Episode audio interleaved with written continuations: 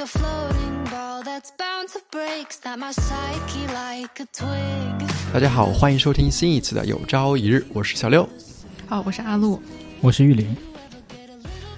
哦，那我们这一期节目呢，是一期有赞助的节目。嗯，本期节目是由 Tizo 通勤耳机赞助播出。Tizo 通勤耳机可以说是最适合听播客的通勤耳机了。我觉得它主打就是一个舒适，而且他们产品介绍中有这么一句话，可以跟大家分享一下：当我看到你也戴冤，就知道你也在听播客。这句话读起来就觉得特别的浪漫，特别有种我看到你身上有个某个东西，然后我懂得那意味着一种特殊的喜好。我看到你戴冤，我会会心一笑。嗯，就是那天，就是你把耳机给我的那一天，然后我们分开的时候，我不是去买咖啡了吗？所以我其实就一直在商场里面。然后当时我就觉得和我平时戴那个呃 Apple AirPods 感觉还差别挺明显的，因为它那个苹果的耳机就是降噪效果特别特别好，嗯，但是它经常会让我有一种就是我是真空的那种感觉，我和周围的环境好像完全是隔开的。然后我那天带着 T 走的时候，就是觉得耳机里的声音我听得很清楚，然后那个环境音我还是能听到一点儿的，没有那种平时我觉得特别真空的感觉。我还是挺喜欢这种和周围的环境好像还保持一些联系，仍然在发生关系的这种感觉的。哦，然后，所以我后面还专门看了一下，知道吗？我看任宁说做这个耳机降噪功能，就是想做到让大家通勤坐地铁的时候能首先能听得清楚自己要听的节目，也能听到地铁报站不会坐过站。然后我就想起了我无数次坐过站的经历，然后我心里觉得真的好妙啊，这个设计。对，我觉得这个设计还是挺挺实用的。嗯嗯哼，那如果你也喜欢在通勤路上、在出游的路上听播客，这是一款非常能满足你切实需求的一款产品。听众朋友们，如果感兴趣的话，可以点开 Show Notes 查看相关信息，也可以直接搜 Tizo 天猫旗舰店。，OK，那我们接下来就转入正题。哦，我们这一期节目，我们计划来聊一聊现在大家都挺喜欢讨论的，呃，所谓的松弛和舒展的这种感觉。这两个词其实现在已经有点，嗯、被说太多次了。尤其是松弛感，对吧？对，所以他一开始的时候，我记得一开始的时候，我听到舒展的那个感觉，觉得好美妙啊。但是在他无数次的被自媒体不断重复之后，现在已经 不大有这个美妙的感觉了。那我们就，嗯，还是从我喜欢的一个方式，名词解释开始。对，就是因为我我记得我们在之前有一期节目是语言的通货膨胀那一期也说过，很多词由于流行文化当中它太流行了，很多时候我们在说的时候并不过脑子，我们可能把很多类似的合适的场景都用了同一个词，笼统的含混的概括过去了，但是并没有仔细思考过这个词到底在说什么。那所以当我们在说松弛感的时候，我们在说什么？我第一个想到的就是人什么时候舒展，我就想到，比方说我今天特别累的时候，我干完工作会打个哈欠，然后伸个懒腰。我觉得伸个懒腰这个动作，就是人不自主的会把他的身体做一个舒展。嗯，而且有些时候我是会觉得，就是坐在椅子上很累的时候，然后伸展一下。现在我们全部都伸展了，伸展一下那个动作很舒服，嗯就是它本身就很舒服。那对我来说，我想到的一个画面就是，我可能什么都没做今天，但是我也觉得这一天过得也很踏实，就是没有觉得啊，今天我什么都没做，我就特别的糟心。这对我来说是一种松弛的感觉。嗯，我觉得事实上那个 default 的设配置，它本身就应该是松弛的，和松弛相对的就是紧绷的一种状态，或者说和舒展相对的可能是一种收缩蜷缩起来的状态。它本来就应该是一个发生了什么，所以我才紧绷，而那个松弛的和舒展的，好像应该是一个默认状态。就是应该是一个常态，对吧？嗯嗯，对。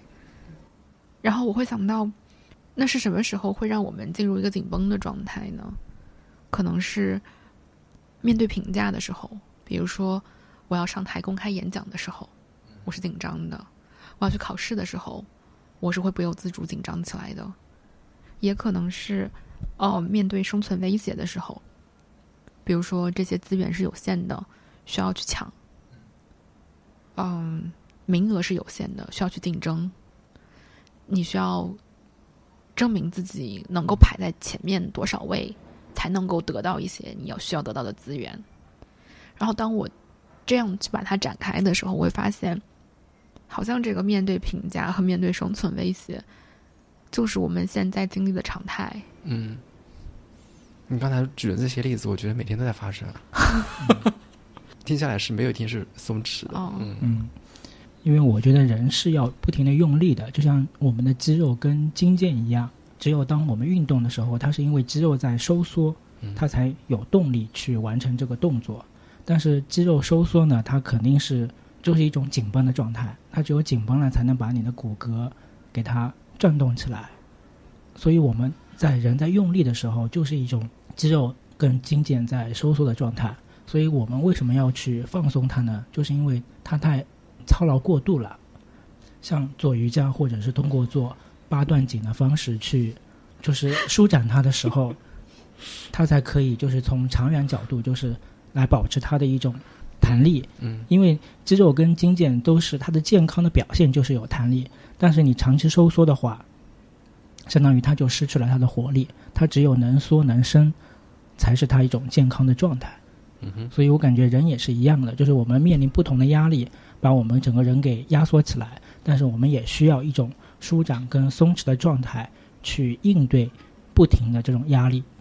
但我不觉得，我觉得。就像刚刚我提到的，说什么时候我们会是紧绷的呢？是面对评价的这些场景，然后罗列了面对生存威胁的一些场景。事实上，就像小六说的，这是我们现在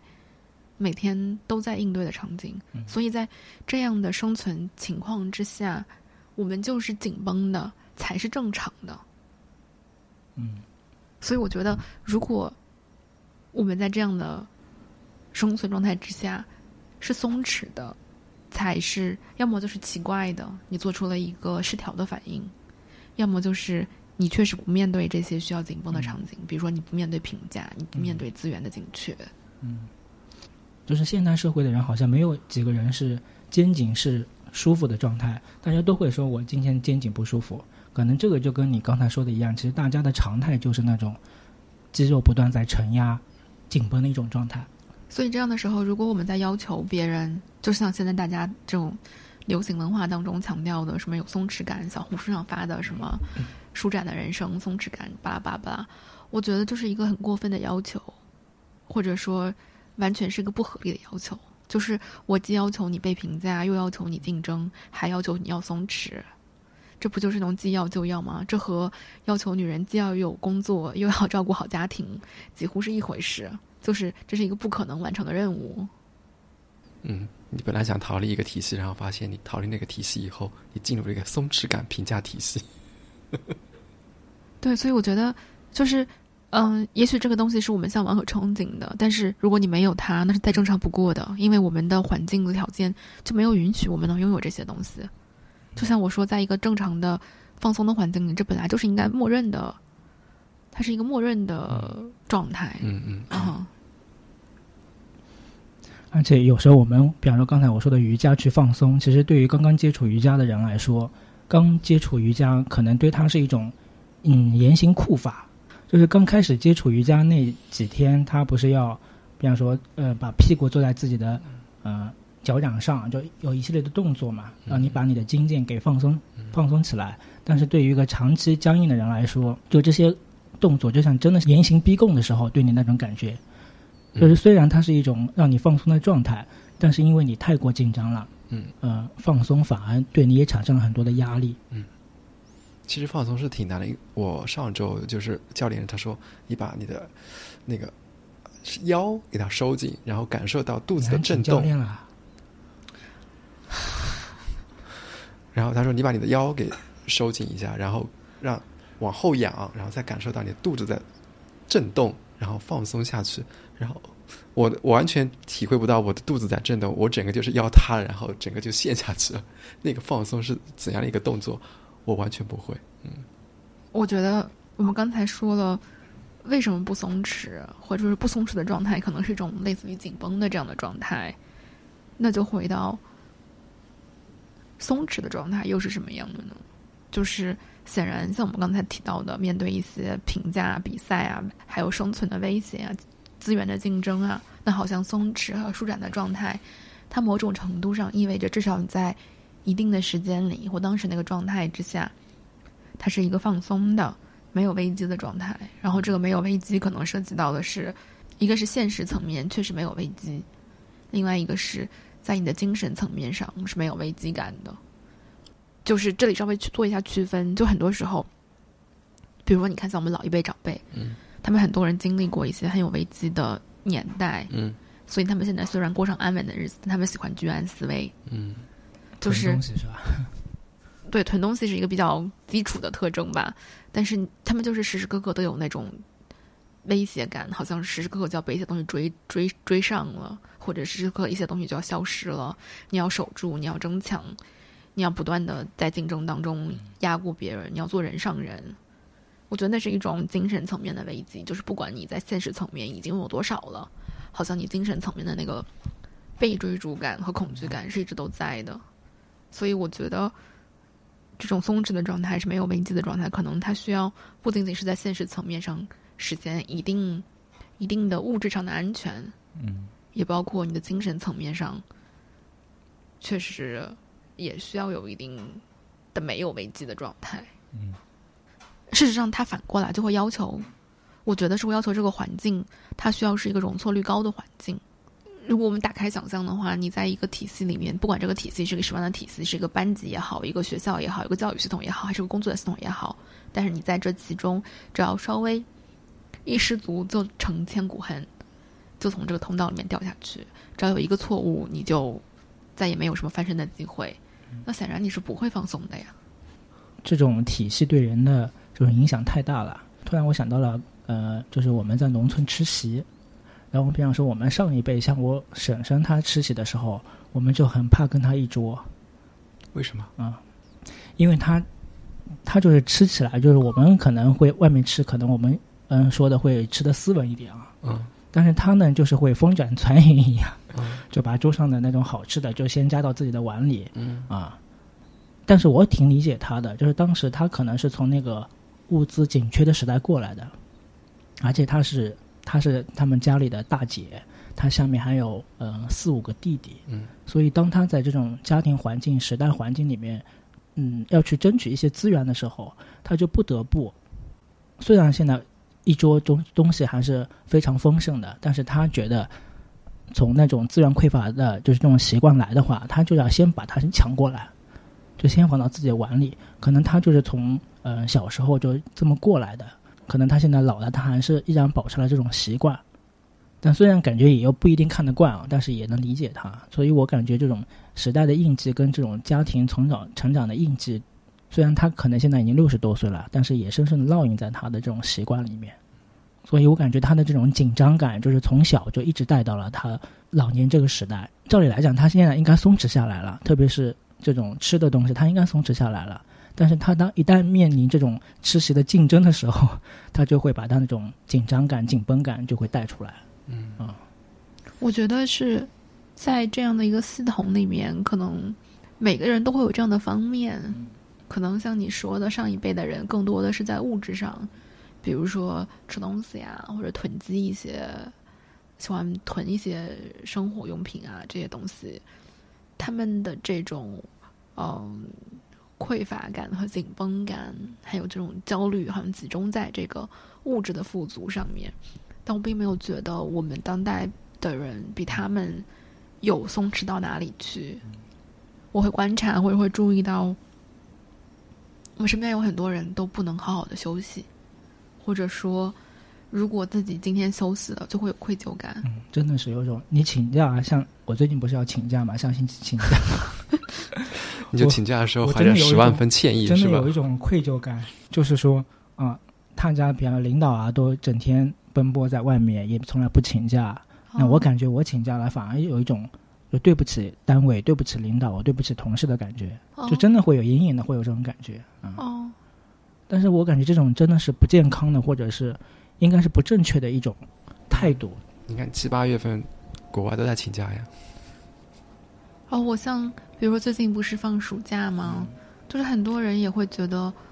我有见到小朋友，就是中学生，就小到中学生的水平，他们也不想写作业，但是与此同时又觉得别人都学习了，自己没有学习，好像是不对的。就是其实就是在中学开始，他们就已经有了这样的负罪感了。刚刚玉莹说到，就是家长这一辈吃饭的观察，嗯，在你们眼中，我吃饭应该是算慢的，对吧？但是我身边有很多朋友说，其实我吃饭算快的。他们就觉得我已经在吃了，但是呢，这个筷子呢，已经把下面一个菜也也给夹住了，就感觉是在抢食物的那种 小细节。他每次说：“你把嘴里吃完再去夹下一碗菜，不就 OK 吗？你为什么每次嘴里还在嚼，然后你就去夹下一碗菜？”然后我在想，我其实上也不缺。你说像你刚才说，你那一辈的呃长辈，他们可能生长在一个物资缺乏的一个年代，但是我好像不是。那为什么还会这样呢？那我感觉我是不是在赶一个什么东西？就是可能做作业的时候我就在赶，然后上学的时候我也在赶，然后上班以后我也在赶。我我看可能就是潜意识里我一直在。赶着做一个什么东西，然后把它交掉，然后导致我吃饭的时候就是没有好好的去享受他这一顿中饭或者早饭给我带来的这个是什么？嗯，就是把它吃掉是我的目的。就像刚才我们录节目之前，不是阿路有工作嘛？嗯，然后我们刚刚就是吃完饭上来就是录这个节目，嗯，然后我就体会到了阿路的这种紧绷感。比方说，他上一个咨询呃来访者跟下一个来访者之间可能时间就不长，但是他可能要在这中间解决掉自己吃饭的问题。但这个时候，其实我感觉应该会有一种焦虑感跟紧迫感，就感觉后面一个人马上追上来了，我要赶紧把这个饭给解决掉。嗯，我觉得应该会有这种感觉吧。不会，因为我平时不会下去吃饭的。如果不是你来，我不会下去吃饭的。对他可能连一顿完整的饭都不吃。对。他压根就没有松弛了，是吧？对，可能就谈不上松弛感。几块饼干。那刚才我们回来以后，他吃完以后，他还说：“你这个饼干你吃吗？”所以我在想，我们就是学会好好吃一顿饭，嗯，就是就是对我们来说是一个挺难的一个事儿，嗯嗯，就更不要说是好好做一顿饭，嗯。所以到底是什么现在在就是感感觉在追赶着我们呢？就是感觉不停的在鞭打我们，你应该往前往前呢？我们这种紧迫感跟这种紧绷感迫使的来源到底是什么呢？非常简单粗暴和非常概括不惊喜的来描述一下现在大家普遍经历的这种存在危机的状态。嗯，至少是一个视角吧。有可能是我们祖祖辈辈是生活在这片土地上，然后我们是一个农耕社会，所以。几乎祖祖辈辈都是在同一片土地上，然后在农耕社会里面呢，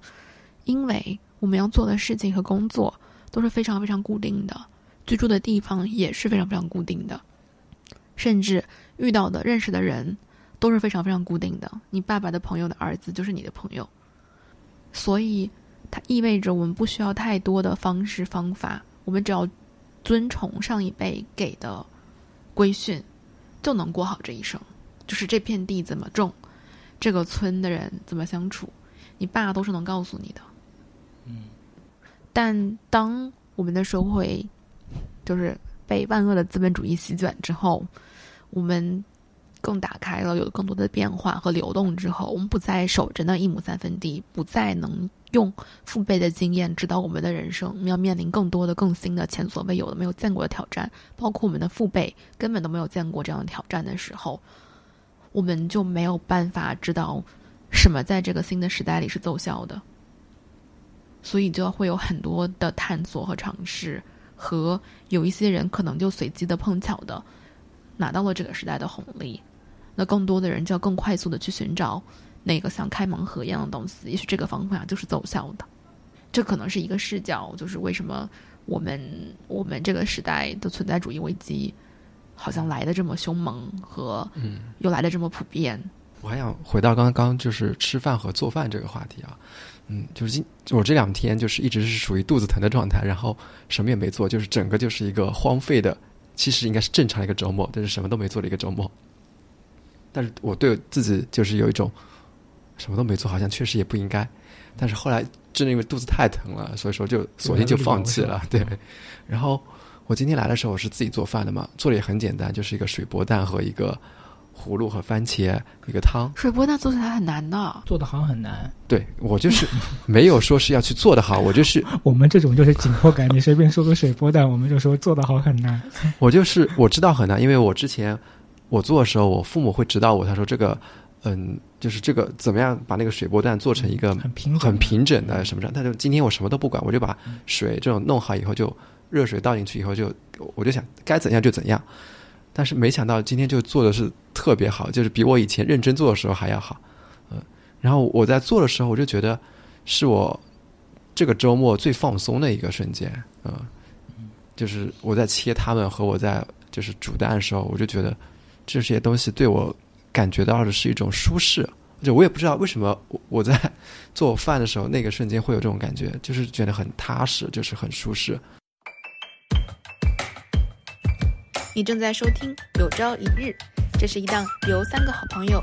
阿路、玉林、小六一同发起并制作的播客节目。这档节目是我们人间观察、好奇心探索、挑战观念和自己的音频记录。如果你喜欢我们的节目，希望你可以在 Apple Podcast 给我们五星好评，也可以在爱发电为我们用爱发电。如果喜欢这期节目，欢迎你把它转发给你的好朋友一起收听。若你希望和我们建立更多联系，可以在微博搜索“有朝一日播客”找到我们。祝你收听愉快。这个就让我想起了那个日剧《重启人生》，应该有很多人都在讨论这部剧吧？前，然后刚才你说就是你这个周末可能想到的一个很放松的一个点，就是自己做自己做一个水煮蛋。然后这个剧里面，因为女主人就是反复就是投胎了好几次嘛，照我们一般理解，就是说你可能重新投胎一次，而且你带着上一上一世的记忆，你会做一些大富大贵啊，或者是。去买彩票啊，或者是干这些事情，就是让自己大富大贵。但是对他来讲，他可能呃一次又一次的重复着那种普通的人生。嗯，对于他来讲，他最怀念的是跟呃两个朋友小时候一起拍大头贴，长大了就一起讨论电视剧，然后一起聊天。就是他最怀念的是这些时候，他并没有说我要赚很多的钱。她她曾曾经试图去，因为她原来第一是有个男朋友，呃，实最后她就是他们分手了以后，呃，她反而就是被骗了一些钱。但是到第二是她发现她男朋友其实是个亿万富翁，她曾经尝试去跟她男朋友复合，复合的这个动作太大，就是给她男朋友很多压力，最后导致了她的分手。可能很多事情就是我们所谓的很多比较轻松的点、放松的点。就是跟朋友坐在一起，大家聊聊天，或者是我今天做一个很美妙的食物，真的不是在那种我考了多少个证，今年赚了多少钱，我今年晋升，这些肯定也会有，但是好像特别放松的状态就是这些状态，因为我感觉，比方说你考了一个证，你晋升了，背后其实还是有很多压力在那边的。嗯哼，你上了一个岸，但是这个岸就可能也会带带给你更多的紧迫感。功和名背后又多了很多的压力，导致了我们人就是在每一个阶段，你虽然上岸了，但是后面那个压力跟紧迫感可能更大。所以对他来讲，可能永远呃怀念的是那种一起聊天的那种小的场景来讲，对他可能会更加放松，更加追求。嗯，你说起这个小的场景，我就想到我们这一次录节目，我觉得也是一种非常有意思的一个曲折的过程。就是我可能以后。不会记得我们这一期说了什么，但是我永远会记得，就是我们这一期 在录制准备的时候是怎样的一个曲折。本来我们是应该昨天晚上录的，但是我非常松弛的 把那个 SIM 卡给忘了，就是我没有带 SIM 卡，然后导致我们不能按照预定的计划昨天进行录制，然后我就今天来录。今天录的话，就刚好是在阿路的一个咨询室里面。本来说是我就拿着那个录音设备，然后后来说不用不用不用，就是我们的投资人会把我拿过来的。然后玉林还在说，玉林非常松弛的指挥投资人给他带东西。不是不是，玉林是这样的，哦，不是小六，我是昨天非常有紧迫感的让小六带上这套设备啊，然后说了好多次，对他说：“哎呀，还是小六带着吧的，投资人不一肯定会忘的嗯。呃，明天带能不能带上都还不知道，万一忘了怎么办？对，然后投资人说：“我不会忘的。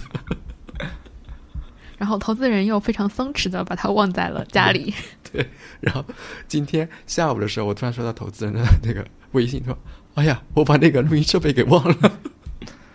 然后最后只有我去拿过来，” 然后我在看今天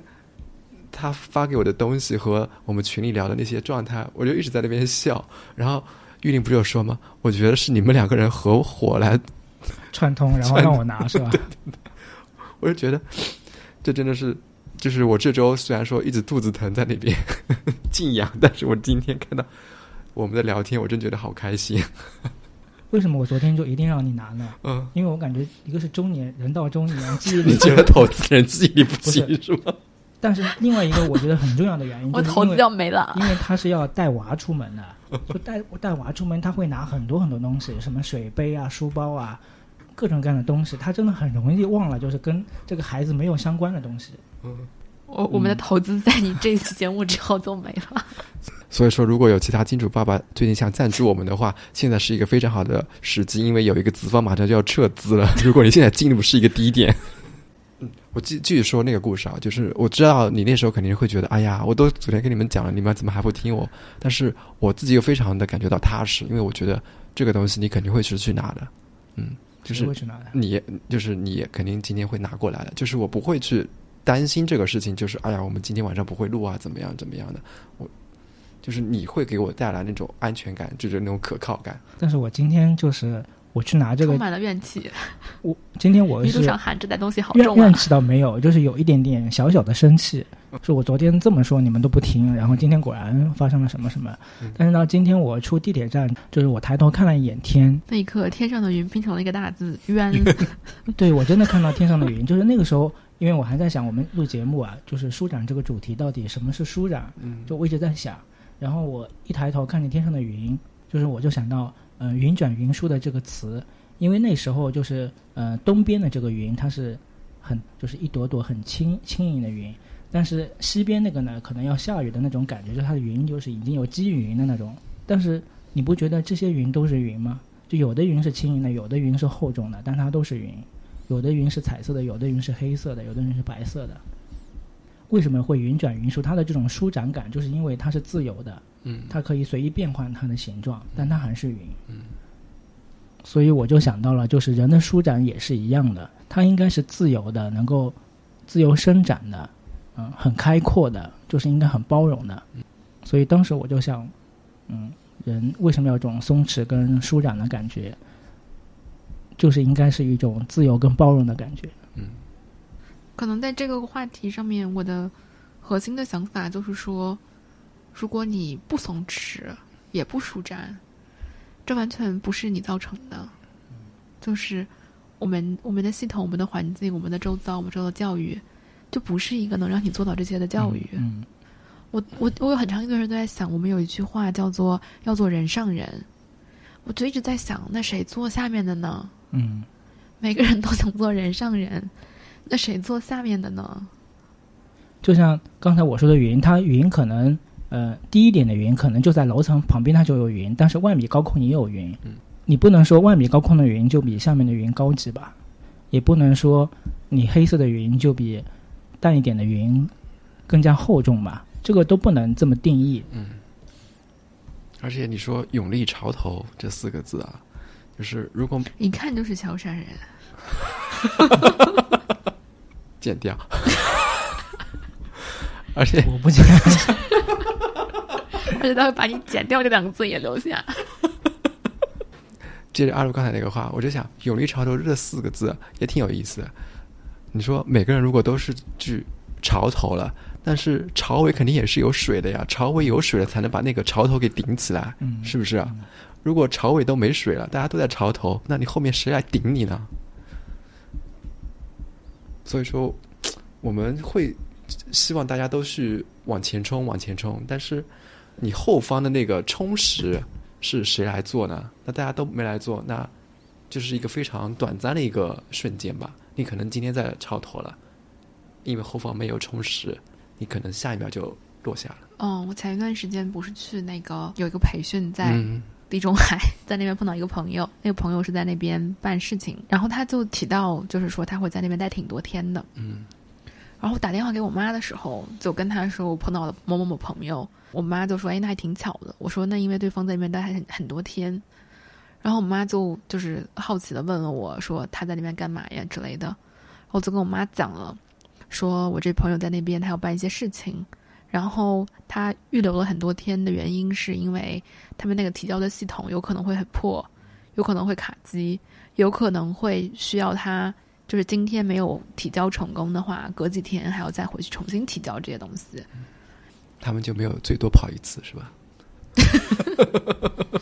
然后我妈就是听到这个，我妈就是说，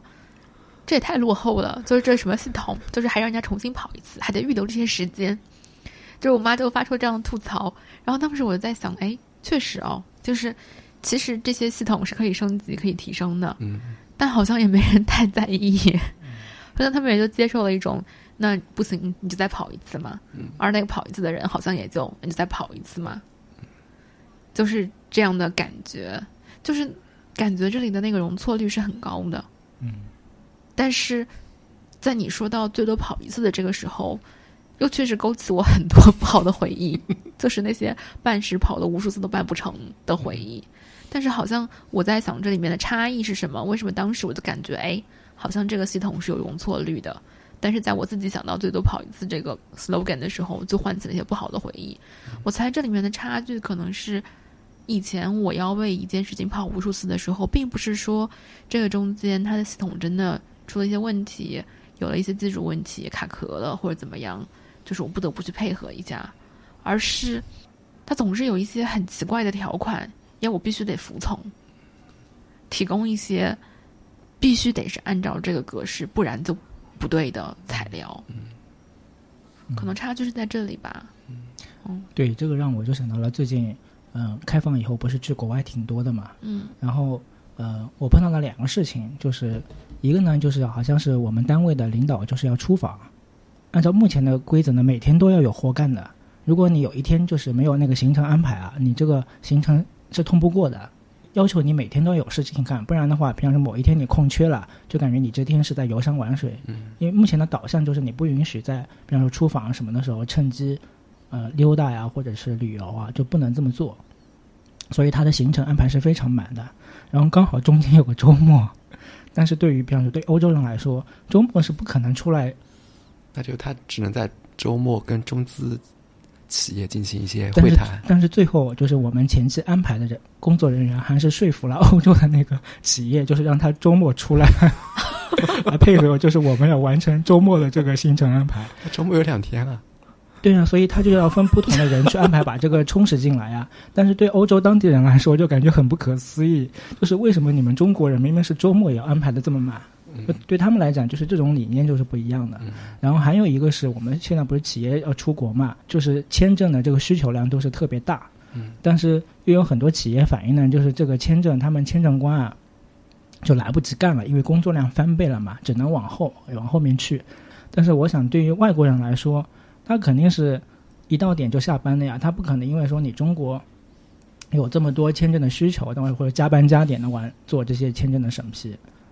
反过头来，如果中国就自己遇到了这种情况，肯定会要求我们的自己的工作人员，你加班加点也要今天把所有的，比方说这些签证的需求全部都签完。就是这个就是不同的感觉，不同的系统，他们对待工作跟生活不同的这种看法吧。嗯我觉得环境还是很不一样的。对的，嗯像我们在我们这个地方，就是因为宣传已经非常的深入人心了，最多跑一次。如果你去任何一个地方，没有一次性给你干好，你就是会有那种情绪，就会觉得哎呀，你们怎么没有做好，没有帮我怎么样？嗯，像阿鲁刚才说，就是如果我就生活在地中海那个地方，我从小到大就是我会给每件事情预留个两三天。对他已经接受了他的就是就是要这么长时间的，包括国外的快递，可能你就预想到，比方就是要一星期的，嗯，这个设想，他也不觉得一星期会慢。但是当我们国内可能觉得快递三天就觉得慢，他可能就是有一个快递马上要收到的这个预期在。哦，但我这次感觉就是，因为我在一个地中海的小破地方，然后就会觉得他们那边住的房子也很小，啊，楼盖的也不咋样，楼间距还那么密，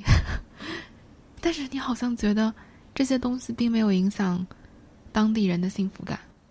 就是看上去他们和我们的状态也没有什么太大的差距。他们并没有因为住在一个楼间距很窄的房子里面感到痛苦或者不开心，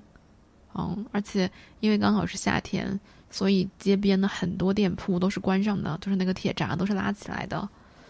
一开始我就觉得他们都倒闭了，我在想，就是这个地方确实不行，就是确实国外不行啊，国外人民都生活在水深火热当中。换成我们中国商家就是，哎呀，这个好不容易一个旅游季节，赶快做生意？然后。直到我碰到我朋友，然后朋友跟我说：“嗯，他们都去度假了，就这个季节全部都是度假的季节，没有人会上班的。”但关键是，我就问 我朋友：“他们这不是经济不景气吗？为什么还能去旅游？”就是欧洲不是现在就是就是他们这些国家和地区，我们了解到的，他们的经济不都不太行吗？但是他们也不着急赚钱，然后你就会觉得，嗯，好像没有钱，也不怎么着急赚钱，这东西好像没见过。是的，感觉我们就跟他们很多差异，就是一个你刚才说的不着急，就他们感觉缓缓的来也可以，但是我们感觉每走一步都感觉非常的急促，就是要完成这个这个任务，完成这个目标，我们要在几几年之前达到这个这个什么水平。你不觉得，就是你刚才说的这句话，就是那种有一个 deadline 的那种改变？嗯嗯，你不觉得这叫不认命吗？就是他们像是认命了。就是我们，我们不是什么“我命由我不由天”吗？从小我们都会被教育那种什么“人定胜天”，嗯，吃得苦中苦，方为人上人。每个人都怕自己的苦吃少了。但我觉得现在很多恶劣天气已经在告诉你：你真的能人定胜天吗？嗯，就是刚刚突然想起来，就是浙大几年前有一个标语，当时挺火的。嗯，女孩子们应该做一个明媚的女子，不倾城，不倾国。就前面感觉都挺好的吧，但是他最后是以优雅姿势去摸爬滚打，最后的目标还是要摸爬滚打。嗯，没有啊，他这个标准好高啊，不仅要摸爬滚打，还要优雅姿势，还要明媚。我觉得他这个就是希望写这个 slogan 的同学，或者听一下我们那个语言的通货膨胀那一期，就是一个女子明媚到底是什么意思呢？我希望他能把它展开讲讲。嗯，我们骨子里面还有一种，就是你一定要在。嗯，困难里面去成长。嗯，刚才说的人定胜天，你要克服一切的苦难，多难兴邦，就是要不停的受挫折，你才能更好的成长。你有只有不停的去努力，你才能成长。但其实不是的，人的坚强和韧性都不是靠受挫得来的。嗯，我希望大家能明白这一点，尤其是有孩子的听友们。啊，就绝对不是，百分之百不是。不是说有一部分可能是，是不是就是不是？现在经常会有我们八零后、九零后说零零后啊，就是会感觉他们好像躺平了。但是有一个很，就是大家会说的一个言论，就是因为他他们完全没有受过苦，所以他们嗯不进步、不努力，就是会有这种说法在。所以就是说，比方说进一个单位，就是说让他们要多磨练一下，多去受受挫折，才能明白他们的幸福是来之不易的。为什么呀？我奋斗这么久，就是为了让我的孩子觉得幸福是来之很易的。刚刚你们聊到“任性”这个词，然后我就想到我最近就是跟一个怎么说呢，就很奇妙这个感觉，就是我是在《长乐路》里这本书里面读到这个主人公，就是有一个花店的阿姨叫做赵阿姨。然后上周我去上海的时候，我就去看《长乐路》里面这个叫做锦乐花店的赵阿姨是否还在。然后比较惊喜的是，赵阿姨居然还在那边，嗯，然后我就跟她聊了一聊，嗯，我大给大家简单介绍一下长乐路里面赵阿姨是怎样的一个人啊？她就是，嗯，是山东枣庄的一个农村里出来的一个，最早的时候她被怀疑有白血病，然后她家里的人就不给她送到医院，然后医院里八个人一个房间，所有其他所有其他七个人就是依次都去世了，然后赵阿姨就非常担心会轮到她。那一天也就会离开这个人世了，但是就是奇迹出现了，他病治好了，但是因为有了这个病，在农村的话，他就很面临不容易出嫁，但是婚后的生活还是非常的压抑。然后赵阿姨就出来自己单独干了。在那个一个时代，我觉得一个农村女性有这种魄力，就是离开自己的家乡，然后去到一个大城市，嗯，去生活，就是非常的一个有勇气的一种表现。他一开始是在一个嗯工厂里面干，但是后来因为三十多岁了，然后工厂里就觉得年纪太大，就把他辞掉了。嗯，然后他就跟随着一个嗯花店老板一起做事儿，然后渐渐渐的，他就开启了自己一个小生意。嗯。然后他小生意做得很好，以后他就把自己的大儿子给带过来了。大儿子在上海这边读书，嗯，初中读得非常好，就是嗯，他体育也好，然后写就是文化水平也好，在上海这边应该说他的班级里面是名列前茅的。转入高中的时候，因为他的户口不在这儿，所以说他不得不把自己的大儿子转到了山东枣庄去读书。他的儿子到了山东以后，就有一个明显的一个落差感，就是我在上海明明是学的比较轻松容易的，但是到了山东都是要靠死记硬背和刷题来进行一个人生的一个角逐的，就是学习成绩一落千丈，就是直接到了垫底。他儿子就是没有去参加高考，嗯，就是就赵阿姨就非常悔恨，她每次说到她的儿子的时候，就都非常悔恨，觉得是自己当初。的原因就是没有给孩子拿到一个户口。就是你刚才说了一个上海的故事，因为我大学不是在上海念的嘛。嗯。嗯，就是说实话，你一进学校你就能看清楚，这个是上海城区的人，这个是上海郊区的人，还是这个是非上海人？你吗？你可以看出他们的状态是不一样的。你你这样说，我倒是对上海没有多少了解，但是你这样说会让我想起，嗯，北京姑娘。嗯，就是定到的北京姑娘，是我见过全全中国最松弛的女孩。嗯，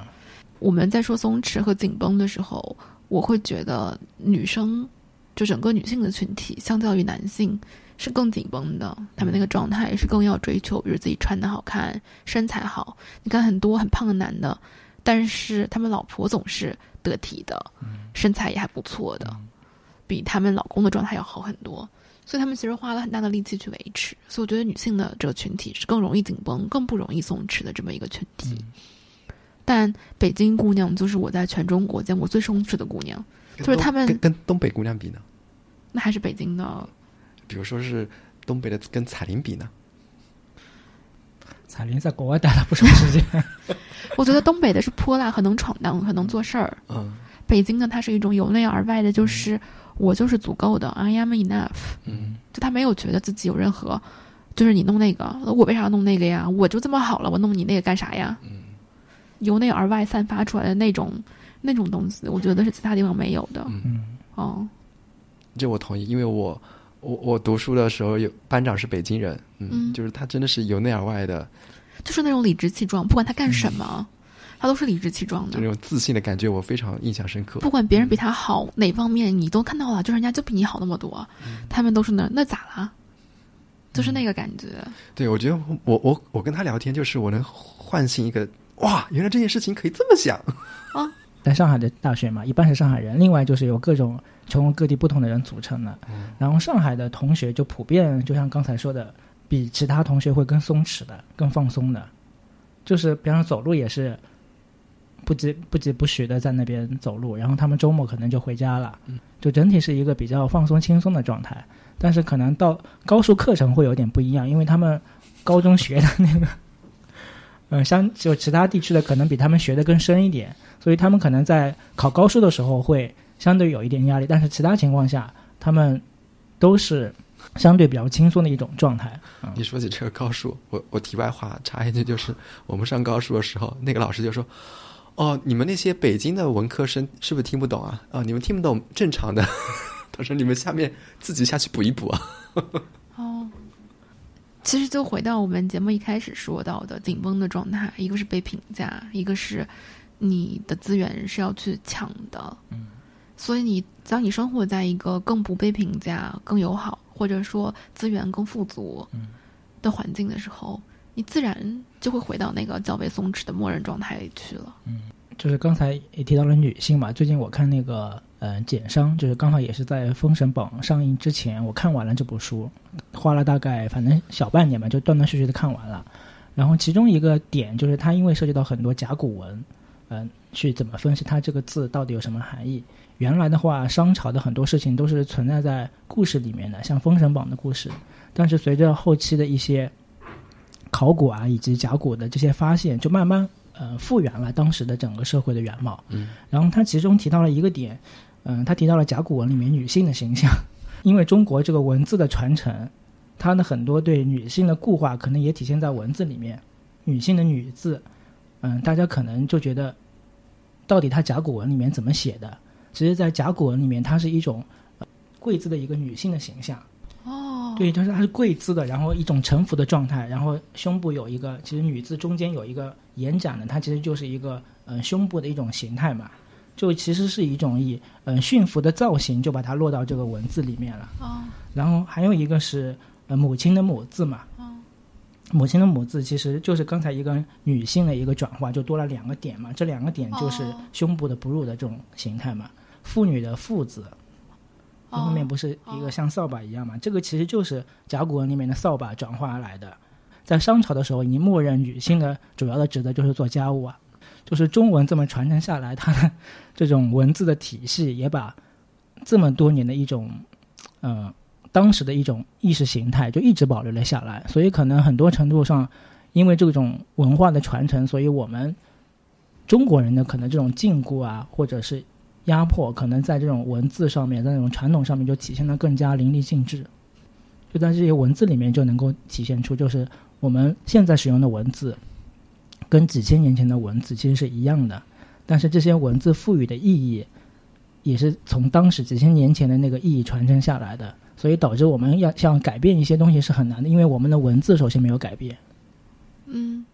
而且我觉得女性在社会当中被规训和被要求的，本来就让她的生活是压力更大和更艰难的。嗯，比如说，像我会接触到一些青少年儿童，他们遇到了一些心理困难的这样子的情况，这样子家庭里面，几乎都是妈妈特别焦虑的来寻求帮助，然后很多家里面的人还会抱怨，就是妈妈太焦虑了，把孩子搞成这样的。反正就是孩子不管怎么样都是妈妈的问题，啊，关键是你再看，不管老公怎么样了，还是妈妈的问题。就是如果你老公出轨了，那一定是因为你要么饭烧的不好，要么关心他太少，要么不善解人意，要么太凶，要么不照顾家庭，要么不伺候婆婆。但是如果老婆出轨了呢？哇，那你老婆 bitch 就 没有什么其他好说的。所以我觉得，一个家庭好像出现任何问题，首当其冲被问责的都是这家庭里面的女性。男的跟女的说同样一句话，就是完全不一样。比方说，呃，女的说婚姻是对女性的一种压迫，嗯大家可能会群起而攻之。哦，就当一个女的说这句话的时候，就感觉哪里压迫你，到底损失了什么？但是当一个男性说婚姻是对女性的一种压迫，哦，大家就会觉得，哇，这男的好好啊！对啊，这个男的好好啊，他怎么会所以就很多女权男来说这种话，然后睡女粉。对？所以就感觉同样一句话，就是男的跟女性，呃，说出来，就是大家会对他的评价就完全不一样。嗯，刚才我们也说，可能大部分人在大部分的时间或状态里面，都是一种很紧绷、很紧张。那我们能不能在这种现实的这种无可奈何之下，能够做到适适当的就是舒缓跟舒展呢？我不我不知道，说实话，但是我我想接着阿刚才阿路之前有提到，就是说你现在这这个环境里面，你不舒展也是正常的啊。就是我看我这片叶子，我现在就是我们现在录制的时候，我们房间里刚好有很多叶子在。你看这片叶子，它那个边缘它都是有卷的那种状态的，就是在边叶子的边缘都不是舒展的。但是你看这个叶子的整整个叶片，你看过去它是舒展的。呃，所以说你要看你自己是怎么看的。如果你就是体验在你当下这个情景，可能不舒展是正常的。但是我觉得从一个大的空间来看，你慢慢慢慢慢慢的整理整个，就是整个身体展开的时候，你自然而然会有一种舒适的感觉。嗯现在就是说很多那个年轻人啊，就是在呃上班跟上进之间选择了另外一种上香，我以为上坟呢。我也想说，就是这种状态也不是说是一种不好的状态。我感觉这种上香背后的状态是一种他对未来有期许，但是他又不完全就是把这种目标作为一种自己一定要达到或者是一定要完成的这种目标，他可能是介于这种我努力了，但是我不觉得这是一种轻松，嗯我觉得这是一种绝望。你有没有觉得，你回想一下，你过去，你家里面如果有比较迷信的老人的话，他们什么时候会亲自去庙里面求神拜佛？一定是最绝望、最险境的时候。除非他们就是除了他们日常的那些嗯供奉以外，肯定是家里出了什么大事儿。所以我觉得那是一种绝望。它表面上看起来乐观的底层，是一种深深的绝望，就是已经除了 来上个香，嗯，没有什么特别好的办法了的那样的感觉。但是他可能会有这种情形在啊，嗯，但是我感觉当你你想表达就是这总比什么都抓不住好，是吧？不是，就是很多人就比方说我，呃，现在很多年轻人会去寺庙打卡，啊，就它其实里面有一种，我觉得有一种呃戏谑的成分在里面，嗯嗯。就他不会把真的追求的目标当成一种自己很宏大的或一定要实现的目标，他自己应该心里面也清楚，就是我这个东西能不能实现。跟比他年长一些的，像我们这种不能怎么样，我必须怎么样，我一定要怎么样，他这种对看待事物的方式已经发生了某一种的变化，他不再说强求自己一定要，这可能是某种就是放松的一种形式。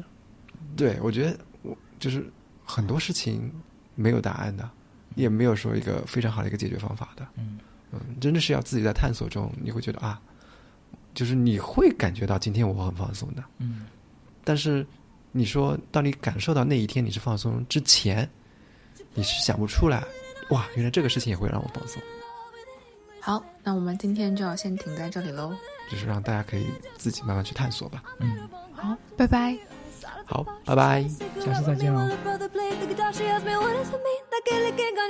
Say this one of my friend's song, do you wanna drink on? She took Jamie as a chaser, Jack for the fun. She got Arthur on the table with Johnny and a shotgun. Chatted some more, one more drink at the bar. Then on the jukebox, got up to dance. You know she played the fiddle in an Irish band, but she fell in love with an Englishman. Kissed her on the neck and then I took her by the hands. Baby, I just wanna dance with my pretty little girl my, my, my, my.